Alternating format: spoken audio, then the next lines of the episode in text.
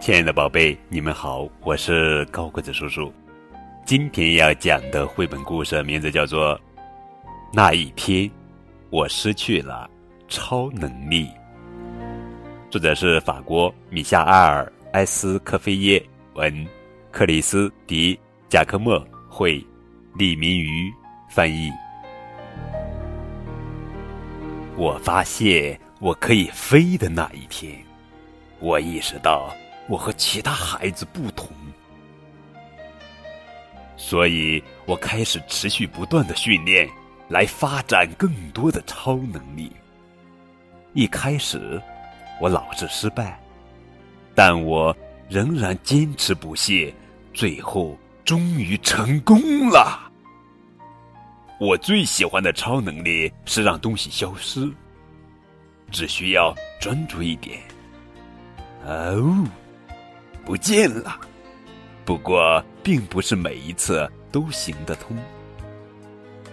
我也喜欢穿墙，在天花板上走来走去，还有隐身。无聊的时候，我会尝试新的超能力，比如。和动物说话。嘿，哈利，去找回来。哈利，坐下。哈利，你给我站起来。目前，只有对着绿色植物，我才做得更好。有时候，我感觉我不属于人类，而是来自另一个星球。这是真的。要不然，怎么解释我能在水里呼吸？怎么解释我不用碰？就能移动某些东西啊？又怎么解释我能穿越时空？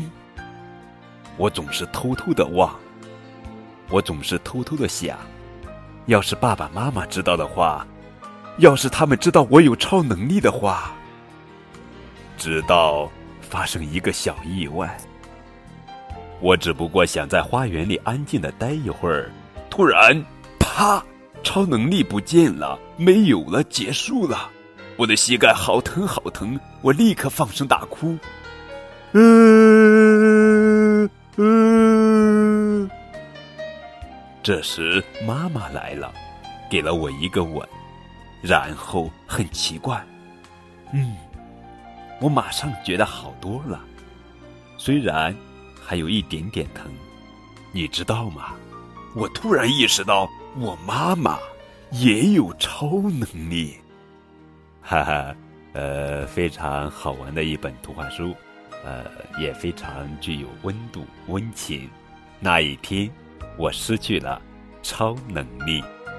更多互动可以添加高个子叔叔的微信账号。感谢你们的收听。